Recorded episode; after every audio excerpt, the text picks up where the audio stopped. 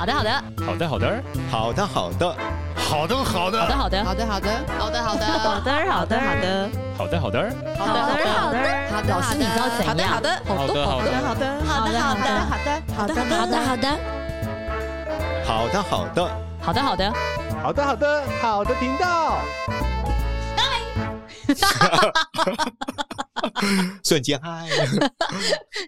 好的，好的，好，大家好，大家好，我是曹安婷老师，大家好，欢迎回到好频道，这是 CPU。是，今天呢，我们要谈的主题跟你的一个朋友有关。对，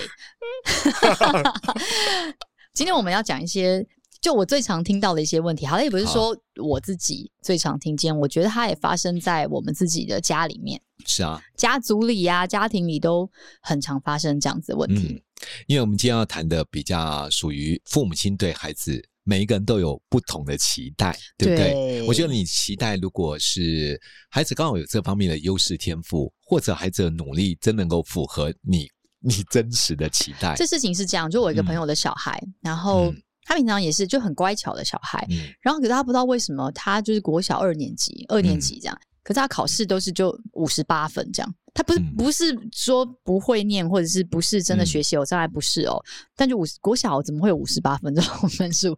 所以他就很痛苦。那小学生可能就倒数第二名、第三名这样。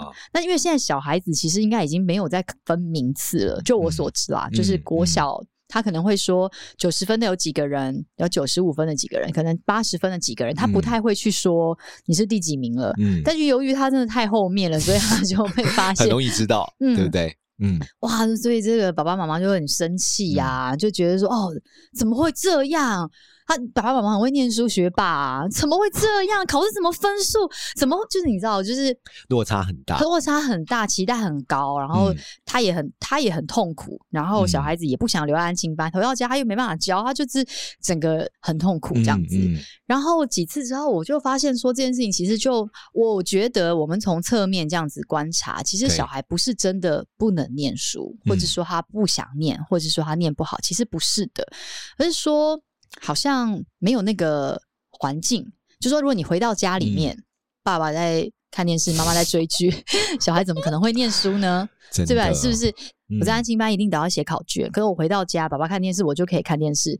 谁会想要在安亲班写考卷呢？对，我的意思是说，就是有一些原因造成这个状况。可是，在先不管这个状况之前，妈妈、嗯、他的爸爸妈妈对他的这个期待就是。嗯，非常的高，因为他们本来两个都是学霸嘛，他就会觉得说，你就是应该要怎么样怎么样，你就是应该要怎么样啊。然后当他没有怎么样的时候，他没有想到是说，哎，那我先检视一下他没有做到的原因是什么，嗯嗯、我需要怎么样调整我自己去陪伴他。对，而是就觉得说，对啊，因为就是不不符合他的期待，嗯、所以也会有很多的压力下来。那对于小朋友来说，他越害怕就越抗拒，越抗拒就。说真的，就越做不好嘛。对啊，对啊，而且当我不我并不知道他父母亲在面对他五十八分不及格的过程当中是用什么方式回。嗯、你怎么会考这样子？你怎么可能会不 会啊？你这里你这里你你这里是不会写还是怎么样？对啊，对啊，对，这就是我我们发觉到一件事。刚呃，CPU 提到嘛，第一个，嗯、这孩子如果不是天赋的问题，也不是知识的问题。嗯而是在于有没有这个环境，让孩子能够专注读书。嗯、我当时我讲我们自己好了，嗯，我父亲，因为大家如果听众听过我们的不同的哪一集的话，我有提到我是单亲成长，嗯，我爸下班之后回到家，只要我们晚餐吃完，嗯，他一定会把所有叫我们开始要做功课，嗯，可是他就会在旁边，嗯，陪伴我们做功课。对，我觉得这很重要。齐老师之前跟我们讲这件事情的时候啊，我有听在心里。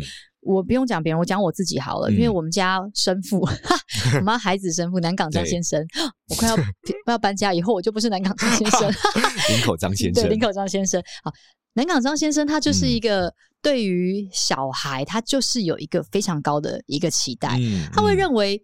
你怎么对？你怎么不会嘛？嗯、你你怎么不不不不？就是很多，他就觉得逻辑想，这这有那么困难吗？我国小没有考过 九十分以下，怎么可能有这个？怎么不不不这种之类？哦、哇，那所以其实如果有听过我们以前就知道，其实这个冲突是非常剧烈的，因为他的期待很高。然后我以前呼呼因为转学到双语的国小，他不，我们不是念什么双语幼稚园，也没有特别去补习，嗯、所以后来进去三十八分也是有考过啊。对啊，就。大概全部都不会，嗯、也是这就是真的会有。嗯，哇所以他一开始，他那个时候知道他。我觉得这分两阶段，他知道他很不会，嗯、他知道他很弱的时候，威廉做了一个很好的决定，就是他陪他很棒，一起一起的去读这件事情。哎、啊，所以他撑过了刚进去的二年级，三年级开始，嗯、那他就会有这个期待了，他就会觉得，那你应该要做到一个什么程度，而你没做到的时候，哇，那这个。嗯因为这个过高的期待落差就很大，那开始就非常紧绷。嗯、一紧绷了之后，小孩真的很明显啊，他就是逃避，他害怕，他这么爱爸爸，那么爱妈妈，他不想要被爸爸妈妈觉得他自己很不行，可是他又真的可能真的很不会，是，是对，所以就是这个过程太痛苦了。我觉得很多孩子真的呃，想要透过自己的努力符合父母亲的期待。对，大家有没有想过，孩子对你爱你那一份心哦？是值得被肯定的，对呀，对不对？是不是？他多么渴望。你给他的鼓励、赞美、认同，是他心理成长的养分呢。对，当他做不到的时候，对，我觉得那个挫败感更大。他已经很挫败，而且他有可能是他不知道怎么做。嗯，你以为他知道，可是他其实不知道。是，那你回到家，你没有陪伴他做这件事，你怎么能期待他自己打开书本去念书？这是不可能的。没错，连我们自己有手机，我们都不会加班了，对不对？那何况他才几岁？八岁、九岁、十岁？我觉得我们要给一个这样子的环境，他不用被逼，自然而。自然的就会做，而且我觉得仪式感，所谓的仪式感，嗯、因为我觉得在当年我我们用完餐之后，我爸叫我们把所有的书本作业全部拿出来，嗯、我叫他在陪伴我们那一段过程当中，我们四个孩子也不知道为什么，就突然心可以安静下来，嗯，因为当时也没有电视啊，不可否认，嗯、我们家没有电视，更不要谈有手机这件事了。嗯、我我觉得当父亲在旁边陪着我们，我们好像找到一种安定的力量，嗯，而且我们在。写功课的过程当中，我父亲虽然在旁边自己会阅读一些书籍，但三不五时会走过来看看我们有没有什么需要帮助。嗯，我觉得那种对孩子心里面安定的力量，还有我也觉得当父亲在的时候，我不知道为什么，我觉得更加能够去专注在我的学习上。嗯，所以陪伴是培养孩子专注学习的重要过程。没错，没错，真的。所以后来他们冲突很剧烈嘛，然后。嗯那段时间，我们花很多时间调整，好，再过来，再过来，威廉理解到了陪伴的这件事情的重要。对，OK，好，所以他就开始陪伴他了。这样陪伴他是这样，嗯、坐在旁边，那你你看你的书吗？嗯，他就 自己玩自己的手机嘛，还可以看影片，还会发出 还会笑嘛。小孩子怎么可能会专心？对啊，对不对？你在、嗯、你在做什么？我你都可以这样哦，为什么不行啊？我站起来还要被骂，我为什么？对不对？嗯、所以。就是再改会再沟通一下，就是如果我们今天要陪他，是，那你就是真的真心陪他吗？对对啊，我们有一个家长也很有趣，嗯嗯、因为他听完我跟呃，就是我爸爸对我们陪伴的故事，然后他就是他就因为也来做亲子咨询嘛，完了之后他就跟我说，嗯、老师。我真的会回去彻底改变，然后一个礼拜之后，我就打电话关怀他。他说：“我现在都有在陪伴呢。”嗯，我说：“怎么说？我都提早下班，我现在都不加班。嗯，所以一下班我就回家。我说：那接下来怎么陪伴？反正我孩子都在一楼，他就写作业，我就在二楼。嗯、我说：你在二楼干嘛？我不打扰他。我说：你不打扰。” 不打扰也是一种温柔。我说 好啊，不打扰也好。那你有没有走下来稍微看一下孩子？说为了不打扰他，我就做自己的事情，让他知道妈妈在就可以了。我说这不是一种陪伴，这不是一种陪伴啊。对，我觉得有时候你不要看哦，家长在家里面，孩子或许有一种安定的力量。但三不五还是要关心一下啊，真的，对不对？对。还有你跟孩子的互动，其实会影响孩子对学习的专注力。会，你三步五时打断他一下，嗯，三步五时送个水果，三步五时说：“哎，有没有什么问题啊？烦死了。嗯”对，我觉得其实适当的关怀，嗯，或者让孩子知道说爸爸妈妈都在，有什么问题随时可以找我。嗯，我觉得如果空间够。真的，你在旁边，你也可以做阅读。孩子其实从父母亲的阅读身上也会学习对阅读的兴趣。对啊，我自己，我自己在陪伴他的过程中，或是我跟威廉在陪伴他的过程中，因为你知道小一新生都要买书桌嘛，嗯、书桌多么重要，学习型、嗯、成长型书桌多么重要。可是后来发现，最让我们专心的，其实是像老师刚刚讲的，就是我们大家一家人，就是在一张大桌子上面，然后我们一起做一些，就是有人看书，有人画画，有人就是大家就是在一起这样。反而是他心可能很安定，他可能就是知道你就是在我旁边，不会有那种在书桌前面那种哦，一定怎么样，然后哎，书桌又乱了，然后这边可能又被念一下，太多其他的事情了。那可以选择一个对你们来说最、嗯、最有归属感的一个位置。对啊，去了那个仪式感。像，像我们高雄有一个学员，嗯、也是我们心理教练，嗯，他从小就陪着孩子读儿童月刊，嗯，然后用说故事的方式，嗯，引导跟孩子做互动，嗯，他的孩子也发觉到很有趣的一件事，每一次孩子一只要一放假说，妈，我们想去图书馆。我说啊，你去图书馆干嘛？说我们想读那些儿童绘本。嗯，他们好像自然养成了一种阅读的习惯。嗯、跟妈妈在互动的过程当中，妈妈每一次的引导，让他看到另外一个世界，嗯、他就阅读产生了极大的兴趣。嗯，当有时候我们在陪孩子阅读的时候，或者刚好有机会跟他互动，不要压抑孩子的创造性。嗯，要说那怎么老虎怎么会有红的呢？它，为什么是红的？你不用管他红 不红什么颜色嘛，孩子有他的想象力，有他的创造力。所以，如果你要让孩子对阅读有兴趣，嗯，基本上第一个发挥他自己的创意，对，对不对？不要压抑他，同时可以鼓励他。对，至于颜色的部分，他大了他就知道了嘛。我觉得这也是跟老师刚刚讲的，就是期待这件事情，因为你期待他好像。你知道没有不出错是，所以猴子希望的方向去发展。所以老虎是什么颜色？橘色是不是？应该差不多接近吧。就是那种老虎的颜色，嗯、就是你会觉得说这是对的，所以你很想要纠正他，你很想要让他知道什么对什么错。所以我觉得有时候往往我们在陪着小孩在一起长大这个过程当中，其实对错。有时候真的不是那么重要。对，他长大就知道这件事情不可以啊，啊他其实就是知道说这个事情正确的应该是怎么样。对，但你在他小时候，你的期待只是他正确不出错，嗯，不要不得体，嗯、或是不要怎么样怎么样怎么样的时候，其实他就会很多束缚，然后也会有很多的不敢，越不敢就越容易出错。对啊，对啊。当他失去原本的创意或创造性，嗯。你就会发觉到，他会成为一个你期待中的孩子，但并不是他真正的自己。对呀，对对。而且我也发觉到，刚刚我们说的还算是合理的期待之一哦。那很多父母亲对孩子有一种高度性的期待，比如说，比如说过去失去的，想在孩子身上拥有。比如说我过去就没好好读书，你现在可以读书，为什么不好好读？好。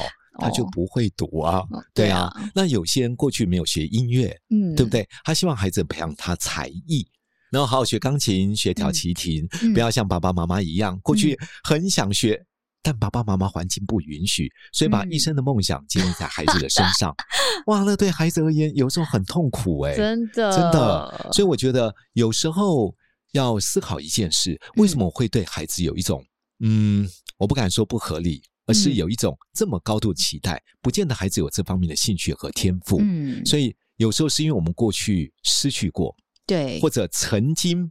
没有，但是渴望拥有。但是其实说真的，都是你自己啊！嗯、你真的想学，嗯、那你自己就去学啊！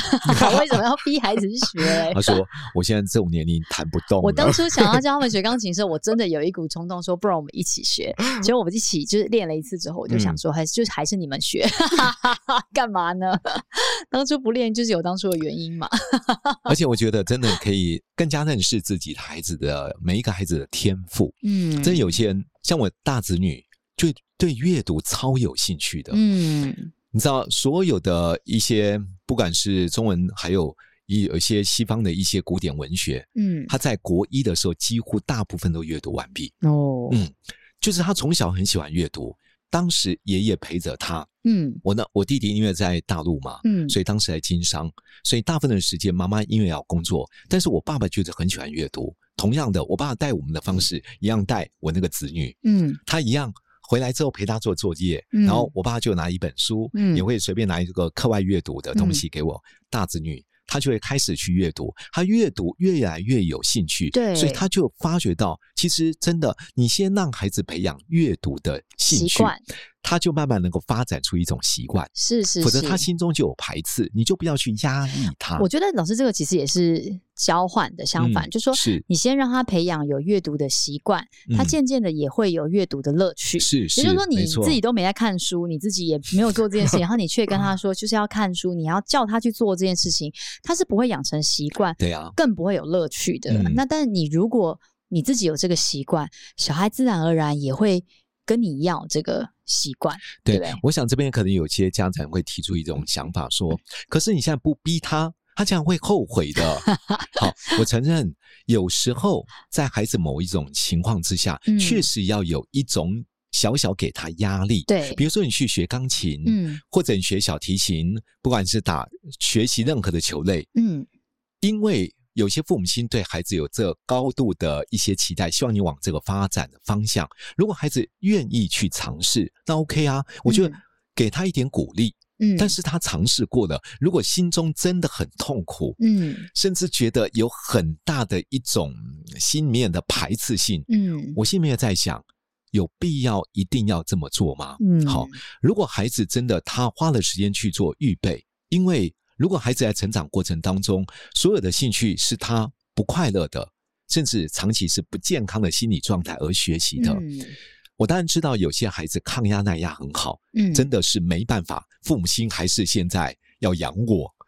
但你也可以发觉到，长大之后跟父母亲关系大部分是比较疏离的，对啊，或者他具有真的专业的才艺，但是你可以发觉到，你跟他的关系不会变得太亲近，嗯，对。所以，当我们对孩子有高度的期待，但第一个，我觉得要先看孩子优势的天赋特质。第一个，如果他没有兴趣，当然你可以引导他慢慢出培养出这方面高度的兴趣。没错，没错。我觉得不是每个小孩都一定要国语很好，或是数学很好，嗯、或是一定要各科都很好。嗯，我觉得我们做爸妈的啊，真的要是要去观察、欸。真的、啊，对你从他这么多个有这么多事情，我不相信他没有一件事情做得好。嗯，总是有一件事情是好，就算他没有办法做到很好，但他可能做的很开心。嗯，他可能很喜欢，比如他特别喜欢堆积木。这其实是建构的能力呀，是空间的能力呀，或者是美术的能力呀，或者是数学的基础，我不确定，我也不是专业老师。但是因为他做这件事情做的很好，你就可以特别鼓励他，是他这件事情就可以发展的也许再更好。是他也会因为这件事情会得到一些自信，他就可以去影响他在做其他的事情的时候，他也会觉得说，那我也可以做得很好。但如果他数学就是很不好。像我数学就是很不好，你又一直叫我一定要数学要考的话，我会很痛苦，嗯、我会觉得我我连数学都考不好，然后我都一直做不好这件事情。嗯、当我一直很痛苦这件事情，我怎么做都做不好的时候，我怎么会有信心？觉得，而且更深的挫败感。对，我怎么会有信心？我怎么会有学习的热忱？我怎么会觉得我有能力可以去做好其他的事情？对，而且现在其实学习是讲究很多元化，嗯、它总会有一点，比如音乐也好，画画也好。贴贴纸也可以随便啦，就是我觉得他他有一些特殊的优势特质，他可能很会整理东西，对，对，对，或者他很会穿衣服，嗯、还是他很会很喜欢做粘土，很喜欢煮东西吃，我不知道，就是他一定有。嗯，我觉得我们当爸妈的，真的不是只是说要教他们对错，而是我们真的要发现。别人都不见得能发现的那个优点，嗯、这个优点去鼓励他、放大他，我觉得这个是我们做爸妈对孩子一个很大的祝福。我觉得，对、嗯、我，我觉得如果能够去帮助孩子发展他的优势天赋，嗯，你看哦。或许你说，那将来这个能够做什么啊？没关系啊，你也不知道啊。对，现在行业那么多，谁晓得？我小时候我怎么知道我现在会卖包包？可是我跟你说，因为我爸妈又没有包包系嘛，没有包包系啊，也没有设计系，有设计没有设计系。我跟你说，小时候我怎么会这样觉得？你知道我们小时候写志愿，全班都说要当老师，嗯，然后只有一个同学说要当设计师，我们就哇，好酷哦！也不知道是什么这样。然后我其实我有一个印象很深刻，是因为我也不是小学成绩念的非常好。我大概都是一直是中间，不会最前面，也不会最后面，嗯、但就是中间。我爸给我的目标也是啊，你就是中间就好了，你不要到后面就可以这样。嗯、我也不是成绩很好，老师也会老师也会觉得，哎，你这个字写的怎么样，或者你 数学怎么这么烂之类的。嗯、但是我觉得有一个习惯是，我很喜欢阅读，阅读这件事情是一个持续累积，对我来说，小时候不觉得重要，越来越大。这件事情很重要嘛？很多你不知道的事情一直在累积。嗯、还有一个事情是，比如说画画这件事情，我也没有觉得我很会画画。嗯、小时候的画画，正常的术科的画画，你知道素描的话，工笔描描描，嗯、我也没有办法画好。可是我印象很深刻，是我可能三年级、四年，就是中间的这个时候，还是高年级，曾经有一度还是国中，不重要，就是曾经有一个老师。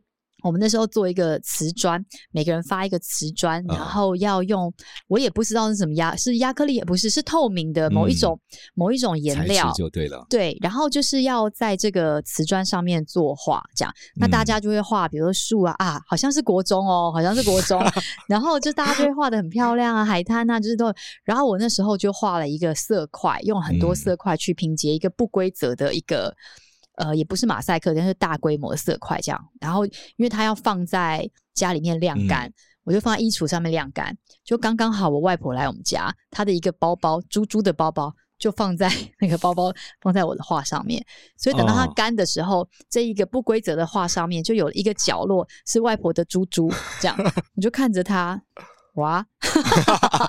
但是我拿去学校交分的时候，我那一个分数超级高，我从来没有被老师当众或者被老师特别夸奖过。他说：“哇，你这个作品太棒了，这个很有一个设计感，这个非常别致。哇，你还有这个，嗯、你知道？他没有说注重你，还有这个不同的这个这个材质的这个立体感。我说我外婆的，我外婆的宝宝。” 但是你知道吗？在不管老师夸奖我是因为任何的原因，嗯、但是当时老师的这个祝福跟夸奖，在我心里面，我就觉得，嗯，原来我是很有设计天分的人，哦、原来我对色彩是很敏感，也许我对美感这件事情是，哎对，我也许也可以做得很好的，嗯，一件很小的事情、欸，哎，很小的事情，强化在这方面可能有一种优势，对，对不对？这么长的。就学的时间，我竟然记得这么小的一件事情。嗯嗯、我理啊，你真的是国中，我理化超烂，数学超烂，嗯、但是这么小的一件事情却给了我一个很大的鼓励。他也没有让我说啊，我高中要去考复兴美工，没有，嗯、或者是说我一定要念设计科系，没有。可是他就在我的心里面，因为这件事情，嗯，嗯我觉得我，哎，我其实也蛮好的，我其实也很不错，我有这个。优点被老师看见，就种在你的心田。对，他们都给我这么大的鼓励，那你想，更何况如果是你是小孩最最重要的那个人呢？你是他的爸爸妈妈，而你却看见了这个点，嗯、然后给了他这样子的鼓励，哇，那我觉得其实一定是会很不一样。对啊，对啊嗯、我觉得有时候对孩子的优势天赋或者发展出一些。嗯，一些你觉得不错的表现，稍微肯定赞美他一下，嗯，我觉得会带给孩子很深的自信。嗯，第二个，有时候你看他好像这个专业将来能够做什么，嗯，大家不觉得吗？你现在读的科系跟你现在做的工作不见得一样，以前也没有电竞电竞这个行业，真的真的，而且我也发觉到，现在很多小孩子有时候他所选择的职业。并不是以前你能够想到的，是，而且他们发展出也不错的一些，说真的，职涯的规划，对，所以不见得一定要让孩子去压抑他可能性的成长，是，就算他现在这个部分看起来好像跟未来的职涯没有绝对的关系，嗯，也担心他未来会发展出什么样的一个工作形态。嗯、可是你知道，当孩子在他的兴趣面去做发展的时候，第一个可以培养他的专注力，嗯。第二，可以培养他的抗压性，嗯，对不对？同时，你可以发展出他追求卓越的动力。对，当他没有兴趣的时候，你可以发觉到很多孩子很容易放弃的。可是，当他找到一个兴趣，如果你适当又给他鼓励，嗯，他会超越你的期待和表现。嗯，没有错，真的，真的。对，所以我我觉得有时候做家长，我们或许我们希望心中。没有完成的梦想，孩子能够替我们接续。我希望布布可以成为一个牙医，自己说没有。我觉得当然每个家庭不一样，每个小孩真的是在事性也不一样。也许他真的很精英啊，嗯、也许他真的是很追求卓越，在他的学科、术科或者是各个方面都很精益求精，那很棒。因为我们社会就是需要这样子的精英。是，但是我觉得不是每一个小孩都是一样。我们爸妈也不要把我们自己的期待就是直接的。家猪压在孩子身上，嗯、对啊，对，我觉得培养孩子，嗯、至少我我个人觉得有几个人格特质很重要。第一个，嗯、他有独立，嗯，这种解决问题的能力，哦，这个太重要，我觉得这个非常重要，是，对啊。第二个，我觉得他至少要有弹性和幽默感，哦，幽默感也好重要，嗯、因为我觉得这个 社会有太多的事情太辛苦了，嗯，如果能够有幽默感。比较能够诙谐或轻松看待人生的逆境。嗯，第三个，我觉得他如果有爱别人的能力的话，嗯，这件事情更好。嗯，因为他的人际关系还有在自己的疗愈上面，一定会得到很大的帮助。没错，对，没错。所以，与其给孩子一个好像一个专长的发展和父母亲鼓对他高度的期待，倒不如培养孩子内心更健康的心灵。嗯，否则你不觉得吗？很多孩子好像在事业有所成就，嗯，可是好像活得并不快乐。对啊，对，好像跟家里的关系好像特别疏离。是我我常发觉到有很多真的父母亲，当然有些孩子的确很精英，嗯、那他有这种天赋就培养他，嗯、家里面有这种环境，也可以让他留学，甚至读到很好的名校，发展出很好的事业。只是我也发觉到很多人真的将一生的心血和心力投入在孩子。不见得是他有高度的热情上面，最后他在国外成家立业，结果我们成为台湾的独居老人。